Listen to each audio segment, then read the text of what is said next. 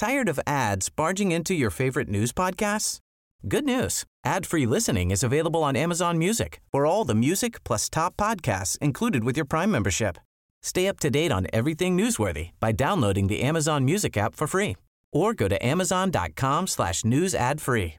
That's amazon.com slash news ad free to catch up on the latest episodes without the ads. Heraldo Radio. El dedo en la llaga. Había una vez un mundo en el que nadie creía. Un país de historias inexplicables. Una nación con personajes asombrosos. Santo Tomás tenía razón. Hay que ver para creer.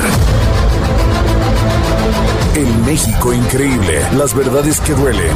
La voz de los que callan. El dedo en la llaga. Infórmate, diviértete, enójate y vuelve a empezar. El Heraldo Radio presenta El Dedo en la Llaga con Adriana Delgado. Por aquí, por allá, el amor servido y tú. Dime si, si te va, mi cama es más fuerte y tú. Más liviana y sutil, que la goma espuma tú. No sé si estarás, me voy desnudando. Muy buenas tardes, soy Adriana Delgado y así iniciamos este dedo en la llaga de este viernes 23 de junio del 2023, escuchando al gran Sergio Dalma con esta maravillosa canción Tú y este concierto que dio en las ventas Madrid. Que me quemas y yo, que ya empieza a vacilar en un triste locura, suficientemente mal, que no sé si eres mía,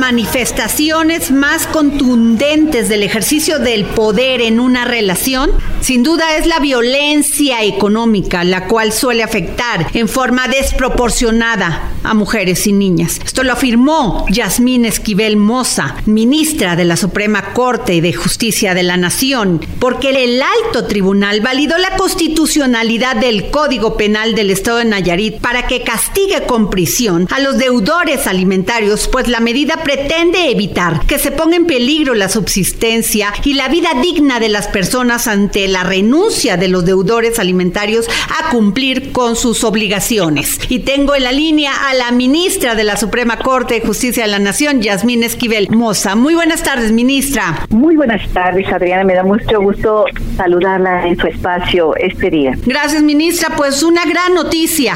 Efectivamente, el día de ayer estuvimos analizando en el Pleno de la Suprema Corte de Justicia de la Nación eh, un artículo del Código Penal de Nayarit que habla justamente de lo que eh, usted acaba de comentar. Esta propuesta que se hace con relación a los deudores alimentarios. Hemos señalado enfáticamente y en esta propuesta en la cual yo fui la ponente, donde se ha, eh, existe una preocupación al advertir esta desventaja que se coloca a las mujeres fundamentalmente en un rango de vulnerabilidad con relación a esta obligación alimentaria para satisfacer las necesidades propias de sus hijas y de sus hijos. Si bien la norma es neutra, no habla precisamente de los deudores alimentarios, hombres o mujeres. Lo cierto es que la, quien padece mayoritariamente este tipo de violencia económica es justamente las mujeres. Inclusive a nivel nacional, Adriana, el INEGI reporta que el 67.5% de las madres solteras, de las madres autónomas, no reciben una pensión alimenticia y que tres de cada cuatro de los hijos o hijas de padres separados tampoco tienen una pensión alimenticia. Estamos hablando de un problema realmente grave en nuestra sociedad. Imagínense, imagínense nada más sin esta pensión alimenticia entre para los menores de edad o bien para las personas que requieren de ella, que pueden ser inclusive las mujeres gestantes, Así es. las mujeres en estado de gravidez, estar abandonadas en una pensión económica en sus necesidades básicas de alimentación nos parece de lo más grave. Entonces, efectivamente ayer se dio este tema, hubo una discusión importante en la cual existe esta preocupación en cuanto a este índice delictivo que se da y que de acuerdo a las cifras que se están dando, este año se registraron más de 23 mil denuncias de incumplimiento de obligaciones de asistencia familiar, de acuerdo a las cifras del Secretariado Ejecutivo de Seguridad Pública. Es un tema que se tiene que atender, es un tema importante. Y el artículo 306 que fue discutido ayer del Código Penal de Nayarit señala la penalidad que se le debe dar a aquellas personas que no estén cumpliendo con sus obligaciones alimentarias cuando ya tienen una resolución judicial. Y además de la penalización de esto, eh, hay una un registro importante que creó el legislador de Nayarit, que aquellas personas que por más de 30 días incumplan con sus obligaciones alimentarias, se les inscribirá en el registro de personas que de adeudos de personas. Esto es registro de deudores alimentarios morosos del estado de Nayarit. Entonces eso nos parece que es fundamental, es importante. Incluso quiero en este espacio resaltar y hacer una referencia. Recientemente se estableció la reforma constitucional el 23 de mayo de 2023, apenas el mes pasado. Esta reforma constitucional establece en el artículo 38 lo que se llamó la reforma 3 de 3, que seguramente usted conoce, Adrián, en la cual se estableció que los derechos o prerrogativas de los ciudadanos se suspenden por ser declarada como persona deudora alimentaria morosa y que en ese supuesto y algunos otros previstos en la misma norma, la persona no podrá ser registrada como candidata para cualquier cargo de elección popular, ni ser nombrada para empleo, cargo o comisión en el servicio público, y esto revela la importancia que nuestra Constitución le está dando y los legisladores al cumplimiento de las obligaciones alimentarias que nos parece evidente. Ministra, sin duda una gran noticia. Usted es una mujer que ha apoyado mucho a las mujeres y lo que habla es que si no se atiende esto de inmediato, ya como fue atendido en la Suprema Corte y gracias a una moción de usted, es la violencia económica que sufren estos niños y que eso pues finalmente puede cambiar sus vidas. Sí, necesitamos estar muy pendientes de todos los derechos de las mujeres, que los derechos vayan justamente a la protección de los menores y en ese sentido es como ha sido nuestro posicionamiento para que se sancione y se inscriba en este registro de deudores aquellas personas que no estén cumpliendo con una obligación legal e incluso aquellas personas también, como yo lo mencioné hace un momento, que se encuentran en estado de gravidez y que deben tener obligación aquellos de los que se presuma su paternidad. Ministra, cuando usted habla de discapacidad, yo le quiero hacer una pregunta, porque también se ve este caso de los adultos mayores, adultos mayores que han sido pues olvidados por sus hijos, que viven en un lugar rentado, que a veces van y se los quitan, que ya no pueden subsistir solos. ¿Se ha pensado en algo para que para que estos adultos mayores pues no tengan que estar en la calle sufriendo? Sí, efectivamente, también este mes estuvimos viendo a principios, los primeros días de este mes de junio, un asunto relevante también relacionado con los problemas de las personas con alguna discapacidad. Y se ha señalado enfáticamente que las personas con discapacidad tienen exactamente los mismos derechos que las demás personas, pero para ejercerlos plenamente, pues siempre enfrentan barreras físicas, sociales, culturales y hasta jurídicas que restringen o limitan su participación menoscabando su autonomía y su independencia. La forma de tratar a las personas con discapacidad ha pasado ahora por nuevos modelos y ahora llegamos a un modelo social para que las personas con discapacidad sean consideradas con todos los derechos que aquellas personas que eh, se consideran personas regulares o personas normales. Las personas con discapacidad tienen todos estos derechos e incluso hay una convención sobre los derechos de las personas con discapacidad en la que México firmó en el año 2008 y se tienen obligaciones para el Estado mexicano y fundamentalmente son tres. Eh, mira, Adriana, son, una de ellas es reconocer que las personas con discapacidad tienen capacidad jurídica en igualdad de condiciones que los demás en todos los aspectos de su vida. La segunda, la segunda normativa que establece esta convención es adoptar las medidas pertinentes para proporcionar acceso a las personas con discapacidad, el apoyo que pueda necesitar en el ejercicio de la capacidad jurídica. Y tercera, asegurar que todas las medidas relativas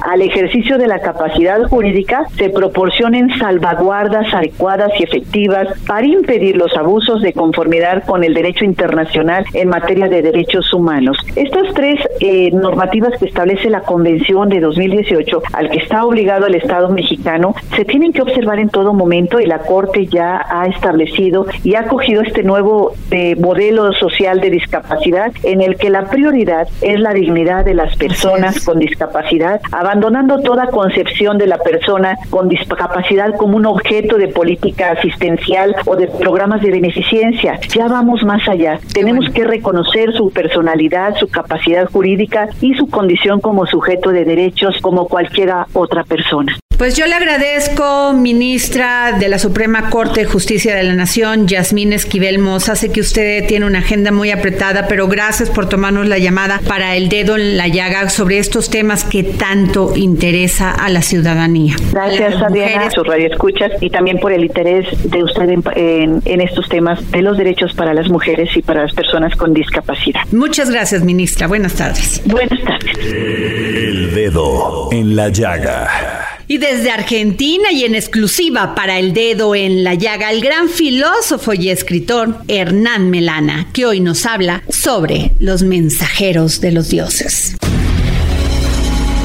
Filosofía, psicología, historias con Hernán Melana.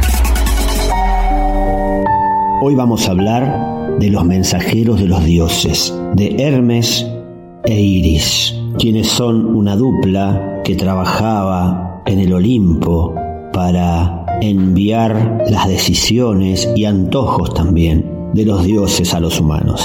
Hermes es uno de los símbolos de la inteligencia industriosa realizadora. Es además quien preside el comercio y tiene por atributo un par de sandalias que son aladas y le permiten volar y que significan la fuerza de elevación y la aptitud para los desplazamientos veloces, pero una fuerza limitada, un poco utilitaria y bastante corruptible. Hermes podría significar también el intelecto pervertido, porque es el Dios venerado por los ladrones, porque es quien cambia las cosas de lugar. Fue el Dios que inventó la lira, tensando sobre el caparazón de una tortuga unas cuerdas fabricadas con los intestinos de bueyes, por él sacrificados, y es la lira que luego adoptará Apolo, que es el padre de las musas. También inventará la flauta que le regalará Apolo a cambio de lecciones de magia adivinatoria y del caduceo de oro. Zeus lo utilizaba sobre todo para ser mensajero entre los dioses y el infierno, es decir, entre Hades y Perséfone. Aparentemente, como a menudo se lo representa con un cordero sobre los hombros, debe haber sido una divinidad originariamente agraria y protectora de los pastores, pero también guía de las almas en la estancia de los muertos. De ahí deriva el nombre Hermes Psicopompo, que quiere decir acompañante de las almas. También es el dios de los poetas y de los mentirosos, porque para los griegos el poeta y el mentiroso estaban separados por una línea muy delgada. También es el dios de los viajes y recibe honores en las encrucijadas y como símbolo entre el cielo y la tierra asegura el viaje y el pasaje entre el mundo infernal, el terrenal y el celestial. Para los romanos es Mercurio y en Irlanda es el dios Lug, cuyo nombre se encuentra en la Galia, en Galicia, en el Lugo, en Lyon, en Francia, en Suiza y trasciende las capacidades de todos los demás dioses porque es druida, sátiro, médico, mago, artesano, y lo interesante es que no es que adoptaron al dios romano los celtas, sino que hicieron el proceso que se conoce como sincretización. Lo adaptaron a un dios propio. De Iris podemos decir que es en cierta medida el femenino de Hermes, mensajera en particular de Zeus y de su esposa Hera. Es ligera, rápida, alada, lleva borceguíes alados y también el caduceo y está vestida con el color del arco iris y se despliega por los aires. Simboliza el arco iris y de modo más general la ligazón entre el cielo y la tierra, entre los dioses y los hombres. Recuerda a los hombres el pacto que tienen con los dioses y los dioses con ellos.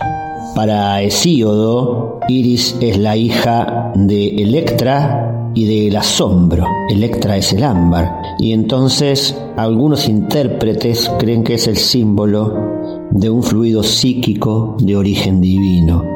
En Japón, iris es una flor de la primavera y sus hojas sirven para baños de protección del cuerpo y enfermedades y para espantar los espíritus perversos. El día 5 de mayo, los japoneses toman un baño de iris para asegurarse que no recibirán influencias perniciosas del exterior y también contra los incendios.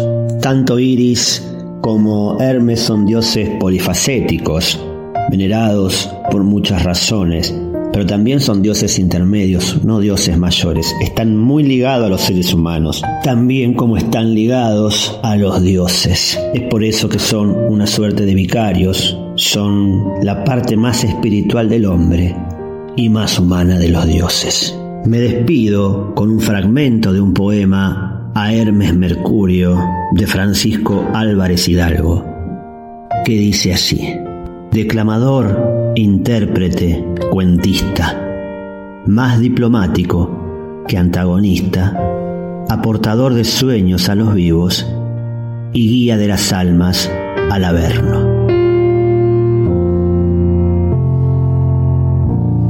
Hoy es viernes, viernes de comer y beber bien. ¿Y quién más que Miriam Lira y su momento GastroLab? Nos habla sobre los 50 best globales, los mejores 50 restaurantes del mundo. GastroLab. Historia, recetas, materia prima y un sinfín de cosas que a todos nos interesan. Hola, ¿qué tal? Amigos del dedo en la llaga, este viernes estamos de manteles largos porque la gastronomía mundial celebró uno de sus eventos anuales más relevantes, la entrega de los 50 mejores restaurantes del mundo. Así, el poder latinoamericano se impuso en The World's 50 Best Restaurants al coronarse el restaurante central de los chefs Virgilio Martínez y Pía León como el mejor restaurante del mundo. Esta es la primera vez que un restaurante de América Latina logra esta distinción y posición. Los mexicanos, por supuesto, no se quedaron atrás. Quintonil del chef Jorge Vallejo y Alejandra Flores lograron brillar en el puesto número 9, convirtiéndose así en el mejor restaurante de México. Mientras que Puyol de Enrique Olvera y el chef Jesús Durón se alzaron en el puesto 13. En el listado también destacó Col del chef mexicano Santiago Lastra, que en el puesto 23, aunque está su restaurante en Londres, lleva hasta esas latitudes los sabores más emblemáticos de México y por supuesto enorgulleciendo así a la comunidad gastronómica nacional. Por supuesto Rosetta de la chef Elena Reigadas que por primera vez entra listado en el puesto 49 y ni qué decir de ella que se coronó como la mejor chef femenina del mundo. El gremio gastronómico estuvo de fiesta tras la celebración y esta tuvo lugar en la ciudad de Valencia, España, donde la noche estuvo llena de sorpresas la mayor de ellas, que América Latina se colocó por primera vez en el puesto número uno. El segundo puesto recayó en Disfrutar, un conocido restaurante de Barcelona, España, mientras que el restaurante del multipremiado chef Davis Muñoz, Diverso, conquistó el tercer puesto. En el transcurso de la emocionante ceremonia en el Palacio de las Artes, en el complejo futurista de la Ciudad de las Ciencias y las Artes, como ya les decía, en Valencia, España, se dieron a conocer los 50 mejores restaurantes del mundo. Miles de expertos, chefs, gourmets, críticos culinarios inclinaron la balanza de la prestigiosa lista al ámbito iberoamericano. Uno de los vibrantes momentos de la ceremonia sucedió cuando Elena Reigadas, considerada la mejor chef mujer del planeta, subió al estrado en medio de una ovación y el cariño del gremio para ser reconocida públicamente como la mujer más relevante relevante del ámbito culinario. Sencilla y con la dulzura que la caracteriza, Elena dijo que su vida era fruto de su amor a los fogones y a la gente que quiere. Otro de los instantes inolvidables fue cuando el chef español Andoni Luis Aduriz, quien regenta Mugaritz en el País Vasco, al norte de España, recogió el Icon Award por los 25 años de trayectoria de su establecimiento. 1080 expertos gastronómicos integran la llamada Academia, un mecanismo utilizado para crear la lista de los mejores restaurantes del mundo. Cada año, desde 2002, la lista de The World's 50 Best Restaurants marcan nuevas tendencias culinarias y promueven la diversidad y el talento para abrir paso a nuevas generaciones de chefs. Su voto es secreto, lo que garantiza la transparencia de esta lista. Ahora que sabes más de los 50 Best, cuéntanos cuál es tu restaurante favorito y síguenos por supuesto en redes sociales arroba heraldo gastrolab y nuestro sitio web gastrolabweb.com. Por supuesto nos escuchamos el próximo viernes aquí en El Dedo en la Llaga. Y hoy es viernes, viernes, viernes con el historiador Ignacio Anaya, que hoy en sus cápsulas del pasado nos habla sobre Benito Juárez y la prohibición de las corridas de toros. Cápsulas del pasado con el historiador Ignacio Anaya.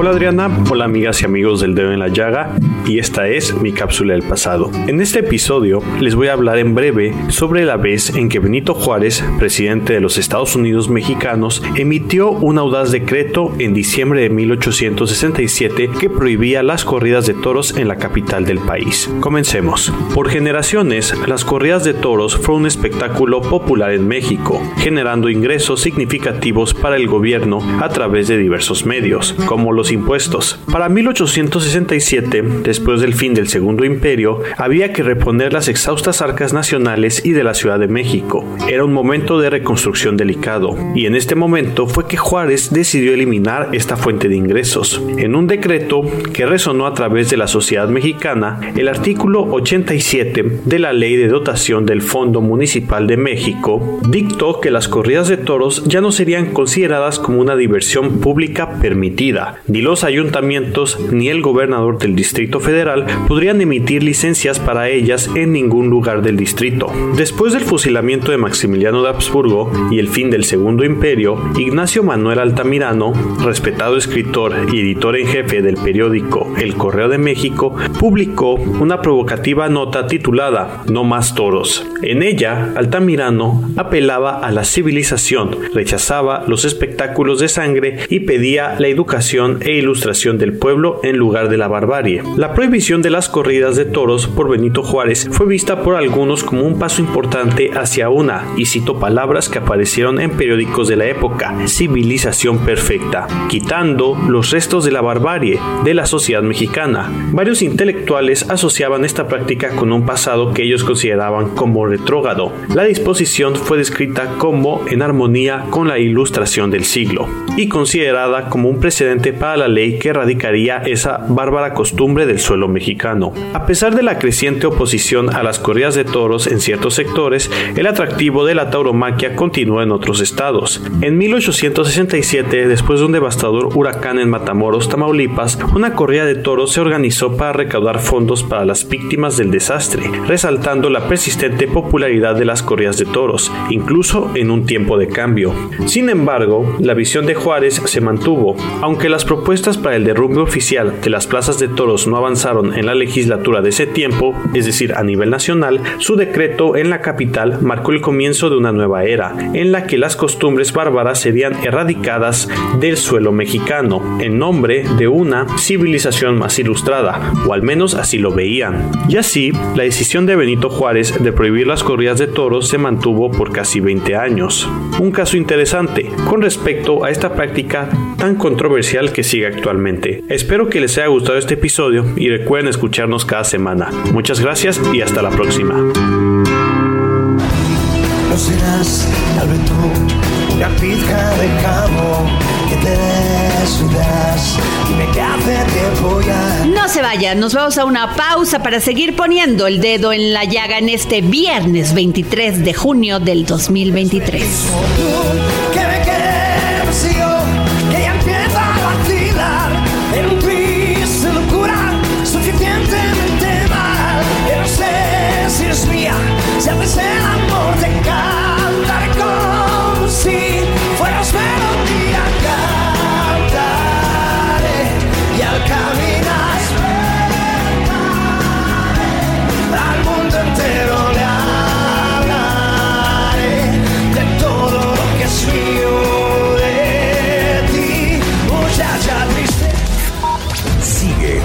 Adriana Delgado en su cuenta de Twitter, arroba Adri Delgado Ruiz. Además, te invitamos a enviar tus opiniones y comentarios en texto o por mensaje de audio a través de WhatsApp al 55 2544 3334. Y si quieres escuchar El Dedo en la Llaga de El Heraldo Radio, en cualquier momento y donde quiera que te encuentres, descarga el podcast disponible en Spotify y iTunes.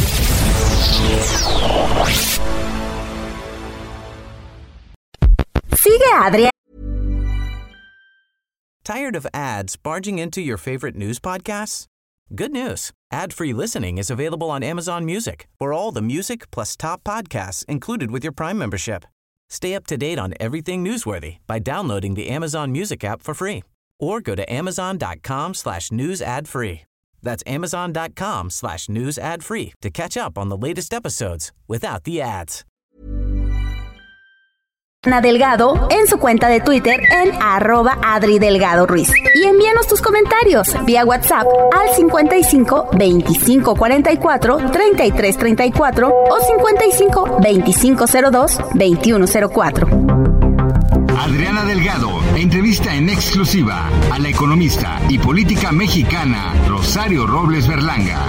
¿Pensaste en el suicidio? Ah, claro. No hay nadie en la cárcel que no piense en el suicidio. Te mentiría, te mentiría si te dijera que no lo pensé.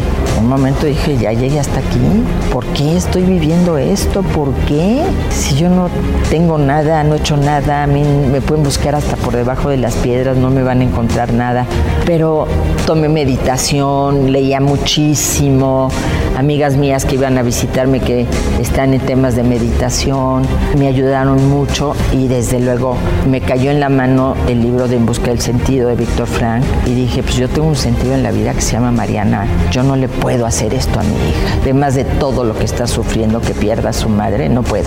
Y entonces pasé del por qué al para qué. ¿Para qué estoy aquí? Y dije, pues para ayudar a todas estas mujeres. Y entonces pues se nos ocurre que vaya el ministro Saldívar, creímos que no iba a ir, de repente sí voy a ir y pues realmente fue un momento histórico, sobre todo no solo porque las mujeres hablaron, dieron sus testimonios de sus situaciones jurídicas, sino también porque entraron en juego muchos defensores públicos federales a tomar los casos de estas mujeres. Han salido pocas, pero sé que ahorita con el cambio a nivel de la Defensoría Pública Federal, una vez que llegó la ministra Norma Piña, eh, han retomado este compromiso tan importante de ayudar a las mujeres de Santa Marta y no solo de Santa Marta, sino también de otras cárceles del país. Jueves, 10.30 de la noche.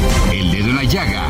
Heraldo Televisión. Y regresamos de una pausa aquí para seguir poniendo el dedo en la llaga. Yo soy Adriana Delgado. Síganme en mis redes arroba Adri Delgado Ruiz. Y el próximo jueves a las 10.30 por el Heraldo Televisión tengo una entrevista exclusiva con Rosario Robles. Las cosas que no había dicho se dicen aquí. El dedo en la llaga. ¿Y usted qué va a hacer con este dinero que llegó del reparto de utilidades? Aquí le digo qué hacer. ¿Tú qué vas a hacer con tus utilidades este año? Aprovechalas para empezar a invertir con Citibanamex. Por tiempo limitado, obtén hasta 13% de rendimiento en pagaré o invierte en el fondo BLK 1 más de BlackRock sin plazos forzosos. Inicia hoy mismo. Hazlo desde Citibanamex móvil. Consulta términos y condiciones en citibanamex.com diagonal inversiones. Tuve una interesante conversación con Carla Escoffier, directora del Centro de Derechos Humanos de la Facultad Libre de Derecho de Monterrey, sobre su libro País sin Techo, Ciudades Historias y Lucha sobre la Vivienda. Escuchemos. El dedo en la llaga. Y tuve la oportunidad de platicar con Carla Escoffier, abogada, maestra en Derechos Humanos y Democratización, así como directora del Centro de Derechos Humanos de la Facultad Libre de Derecho de Monterrey, sobre su libro País sin Techo, Ciudades, Historias y Lucha sobre la Vivienda. ¿Cómo estás, Carla? Muy buenas tardes. Hola, muy buenas tardes. Muchas gracias. Carla, es muy alarmante lo que se está pasando actualmente. Tengo información de 650 mil viviendas abandonadas según una nota del Heraldo de México. ¿Qué nos puedes decir sobre esto?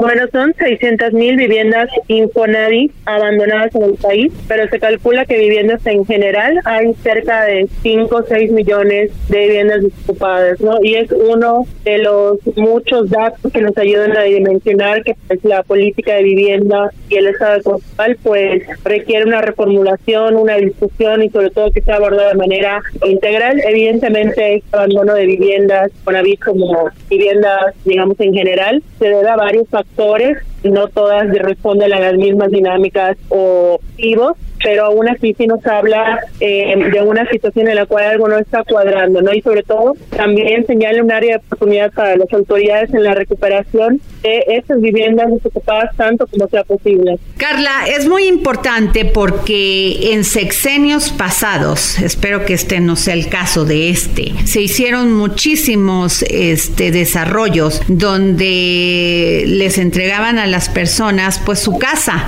¿no? Porque es un tema de justicia social, tener un techo donde vivir. Y veíamos que no tenían los mínimos servicios, Carla. Fue un fraude total. Así es, el, la política de vivienda social de Infonavit durante muchos años fue también un medio con el cual algunos actores aprovecharon para actos de corrupción, para lucrar con esta necesidad, a pesar de que se ubicaban las viviendas en lugares muy lejanos, em, reduciendo las dimensiones tanto como sea posible para aumentar la cantidad, así sea en detrimento de la calidad. Y pues justamente ese periodo es donde surgen la mayoría de estos 600 mil viviendas abandonadas. Carla, este libro, País sin Techo, que realizaste a partir de entrevistas, investigaciones y casos judiciales y que te trazaste una ruta por cinco ciudades como Mérida, San Francisco de Campeche, Ciudad de México, San Luis Potosí y Monterrey, para entender qué es lo que implica sobre el tema de hablar del derecho a la vivienda. Claro, este libro justamente lo que busca es poner sobre la mesa la problemática de vivienda, el tratar de proponer que sea entendida desde lo estructural, desde lo político, como una violación a derechos humanos y no meramente como un asunto individual en el cual, pues, em, digamos que lo que una persona puede acceder es únicamente resultado de su esfuerzo em, y determinación, sino que también hay otros factores más estructurales que tienen que ver con acciones y omisiones del Estado, con dinámicas en las cuales participan diversos actores y por supuesto tenemos un país muy grande, muy complejo, con muchas dinámicas eh, muy diferentes y diferenciadas. Eh, evidentemente un libro no da para abarcarlo e ilustrarlo todo, pero justamente como mencionaba, lo que busca este libro es ser una especie de ruta en la cual nos haga pues nada más una muestra con cinco temáticas en cinco ciudades y algunos casos que están en estas ciudades, para que sobre esto podamos hablar de la vivienda desde algo estructural, desde una problemática más general, más allá de las problemáticas específicas de cada ciudad.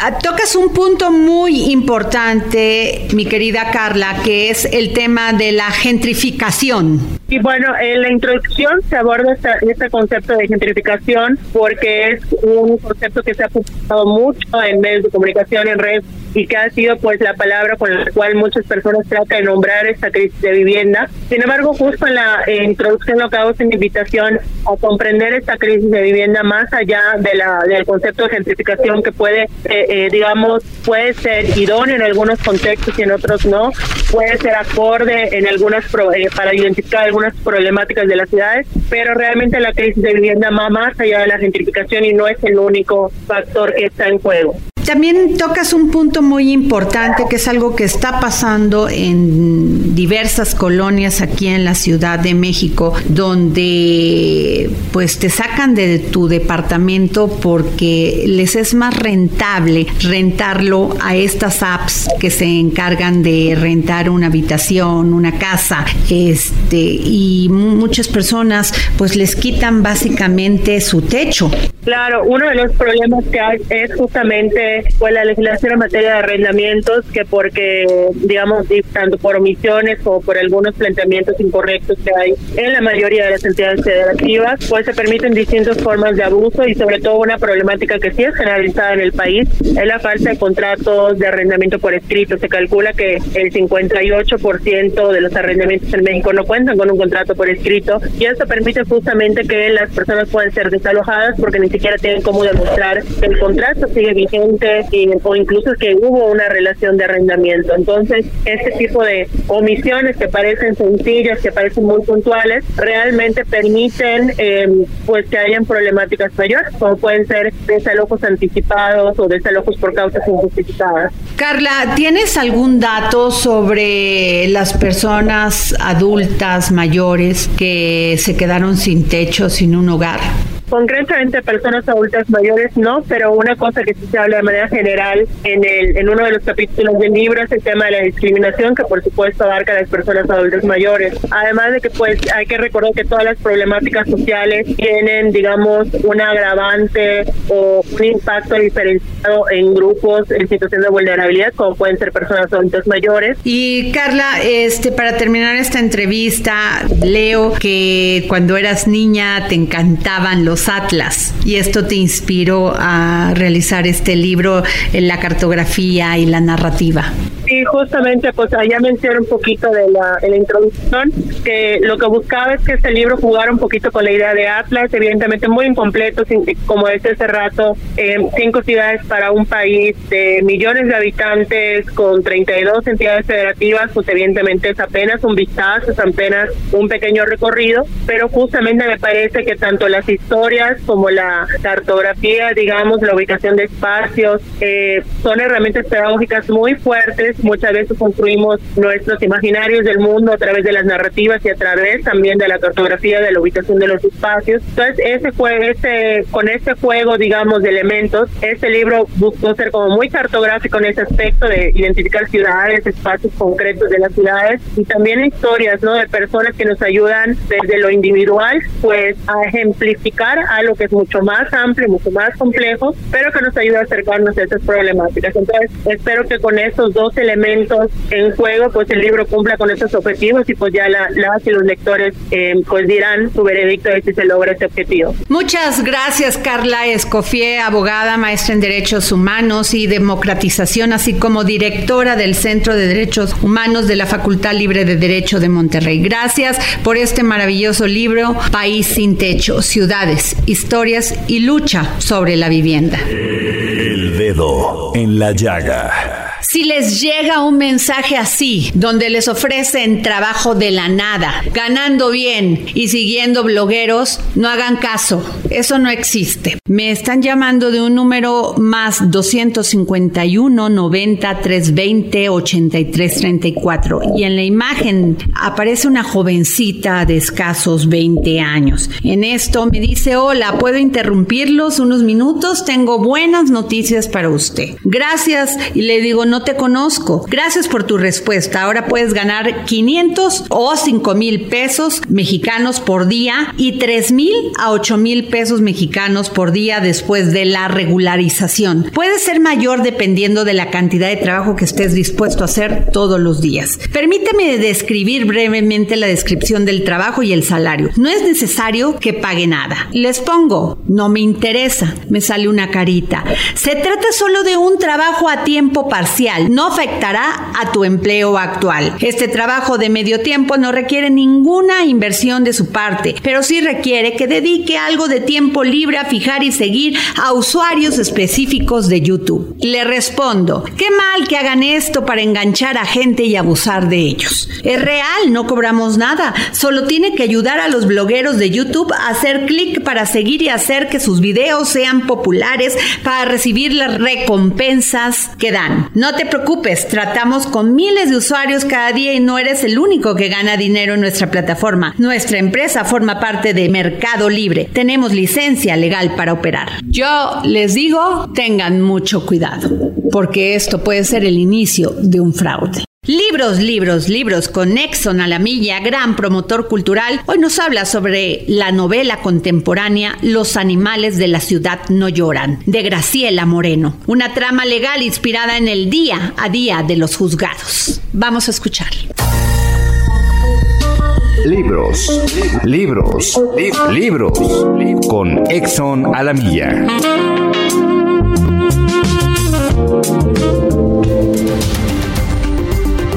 Gracias, querida Adriana. Audiencia del dedo en la llaga. Hoy les vengo a recomendar la novela Los animales de ciudad no lloran, publicado por ADN, de la escritora española Graciela Moreno. Graciela Moreno es jueza y escritora especializada en novela negra. En el 2015 publicó su primera novela, a la que siguieron cinco más. Ha participado también en antologías de relatos y participa en medios digitales. Ahora presenta en ADN Los animales de ciudad no lloran, una trepidante trama legal sobre el poder, el amor, la ambición y las debilidades humanas. Una trama legal inspirada en el día a día de los juzgados, porque para algunos la justicia, la de verdad, es personal. ¿Quién es Nadia Linde? Una chica indefensa que denuncia a su amante Enrique Rosado, dueño de un imperio hotelero, por haberla agredido y amenazado con un cuchillo. Olivia Marimón, su abogada, cree en ella y está dispuesta a demostrar ante el juez que dice la verdad. Víctor Bedia, el abogado de Enrique Rosado, se esforzará en probar la inocencia de su cliente. Por su parte, Olivia y Víctor, antiguos compañeros de la Facultad de Derecho, descubrirán que el caso que ha vuelto a unirles es mucho más sórdido de lo que parece y que los llevará a recorrer un camino del que no saldrán indemnes. Con una historia que ahonda en las dimensiones más humanas y menos visibles de las profesiones de la ley, Graciela Moreno cuaja una trama llena de recovecos, cuyo desenlace sorprendente y rotundo pondrá a prueba la perspicacia del lector más avesado. Hay animales que sí lloran, aunque escondan sus lágrimas. Graciela Moreno, que no deja de asombrarnos, los retrata de forma brillante y profunda. Queridos radioescuchas del dedo en la llaga, un ejemplar de los animales de Ciudad No Lloran para la primer persona que escriba al Twitter, Adri Delgado Ruiz. Muchas gracias Adriana, nos saludamos en la próxima y por favor, cuídense mucho.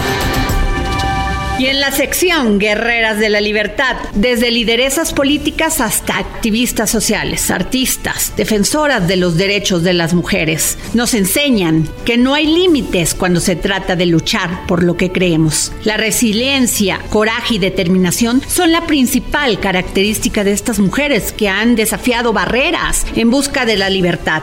Y esta es la historia de Beatriz Paredes Rangel senadora de la República.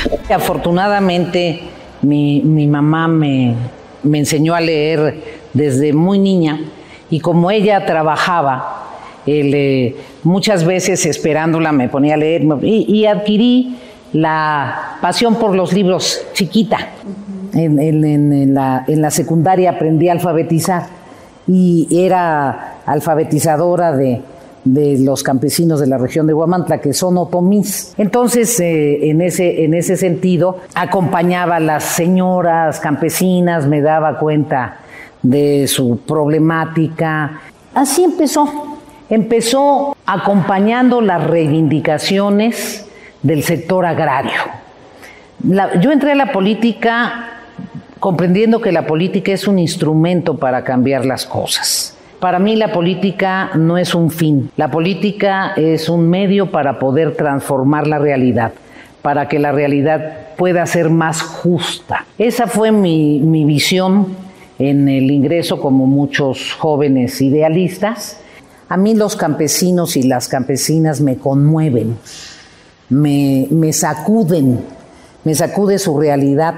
La verdad es que fue muy determinante mi convivencia con los campesinos, eh, tanto en mi niñez en, la zona de San Esteban Tizatlán, como, como mi adolescencia en la zona de Huamantla. A mí me parece que si tú quieres asomarte a la vida, si tú te atreves a conocer tu entorno, si tú profundizas en la realidad de tus vecinos, de tus compañeros de escuela, si tú quieres conocer y comprender, eso forma. Y cuando compartes eh, momentos con eh, personas, personajes que tienen existencias dramáticas, eso forma. Desde luego eh, viví muchas experiencias de falta de respeto a las mujeres, de incomprensión de su condición de igualdad, como ser distintos no significa ser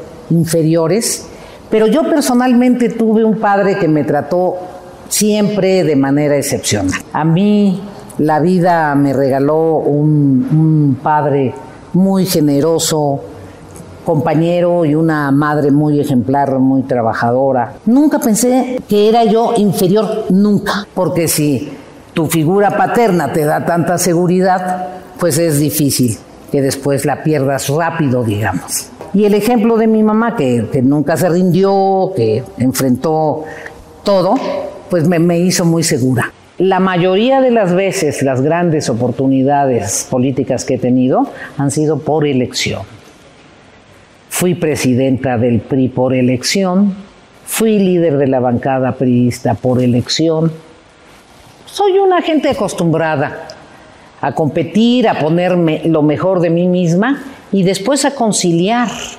Quien es demócrata tiene que saber conciliar. Quien es demócrata tiene que saber sumar a las partes para impulsar el desarrollo del todo. Primero hay que tener voluntad. Voluntad. Segundo, no hay que tener miedo. Tienes que tener entereza. Tercero, tienes que ser realista en cuanto a la dimensión de los problemas para que tengas una dimensión de soluciones adecuada. Porque si como el eh, Cid Campeador te enfrentas con una lanza y un escudo a cuestiones muy sofisticadas, pues simplemente eres romántico. El dedo en la llaga. Como todos los viernes, mi querido Gonzalo Lira nos trae los temas más relevantes del cine y en exclusiva para el dedo en la llaga nos tiene una entrevista con Peter Son, director de Elementos, la nueva película de Fixar, y con la actriz Erika Buenfil, quien presta su voz para la versión en español de la misma. Es tiempo del séptimo arte. Películas, cortometrajes, series, documentales y excelente música. Con Gonzalo Lira. Hola, ¿qué tal Adri? Muy buenas tardes. Saludos a ti y a toda la gente que nos escucha aquí en El Dedo en la Llaga. Soy Gonzalo Lira y llegó el viernes, llegó el viernes y como todos los viernes, pues llegó mi momento. Llegó el momento de hablar de cine, de hablar de series y ahora los voy a mandar y les voy a mandar al cine. ¿Por qué? Porque ya se estrenó en las salas de cine la nueva película de Disney Pixar. Se trata de Elementos. Precisamente tuve la oportunidad de platicar con Peterson, el director, y esto fue lo que me dijo sobre su inquietud de tocar este tipo de temas y sobre todo de inspirar a sus personajes en cosas tan básicas como con el buen dinosaurio fuera un dinosaurio y un cavernícola y esta vez los elementos de la naturaleza. Escuchemos a Peterson. I think trying to understand the DNA of, of who we are is a really fun exercise in, in making something and creating art. You know, trying to understand the ingredients of us has always been really fun to try to do. You know, I'm not always successful, but boy, it is it is it is always something beauty. Not not just the ingredients of us, but like you know, for this film, it's been the ingredients of our family. Like who are the members of of our family? What are the ingredients that we bring into our identities and uh, uh, uh, uh that that show us who we are, and uh, um, it's just been a lifelong sort of exploration. Ahí escuchamos a Peter Son, quien lo que nos dice es básicamente que esta película y su anterior responden a una a, a una curiosidad que él siempre ha tenido respecto a qué es lo que nos forma como humanos, cuáles son los elementos básicos y primarios que al concentrarse y al juntarse nos hacen lo que somos y bueno, pues precisamente esta película llega a hacerlo. También tuve la oportunidad de platicar con Erika Buenfil, quien presta su voz para el doblaje de esta película, interpreta un personaje bastante divertido, una nubecilla que va a ayudar a estos personajes a, que su relación se lleve a cabo. Y esto fue lo que me dijo la actriz mexicana sobre eh, el trabajo de doblaje y qué tanto de su eh, abanico de talentos tuvo que usar o pudo usar para darle vida a este personaje. Yo creo que nada más mi voz y a la hora de estar grabando, pues a lo mejor mis acciones que yo estaba haciendo ahí, pero es algo completamente diferente nada más el trabajar con mis emociones, el saber cómo trabajamos con las emociones. Los artistas tenemos los sentimientos a flor de piel todo el tiempo y, era lo único que tenía yo, el único agarradera o elemento que yo podía tener para poder interpretar un personaje y hacer un doblaje. Porque como actriz en un proyecto televisivo, de cine, de teatro, tienes el elemento de poderte vestir como el personaje, peinar como el personaje, maquillar como el personaje, aparte moverte, las miradas, la sonrisa, tu cara, en fin, dice, no, este personaje es una maestra, vamos a ponerle lentes, o este personaje es una viejita, vamos a ponerle canas. Y este no, este nada más tenía mi voz y el saber trabajar con las emociones, nada más. Ahí está Adri, Elementos es una película de Disney Pixar que ya encuentran en todas las salas de cine. Yo les recomiendo que vayan a verla y me comenten qué opinaron en todas mis redes. Yo soy Gonzalo Lira, me encuentran en redes como arroba gonis, G-O-N-Y-Z. Me despido, nos escuchamos la próxima semana.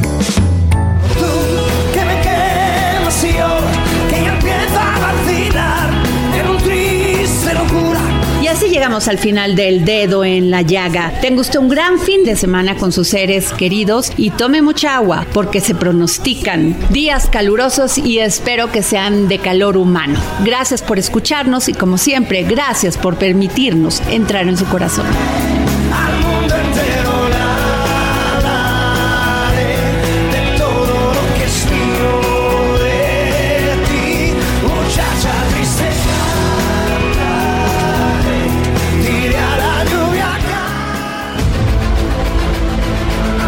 Heraldo Radio presentó El Dedo en la Llaga con Adriana Delgado.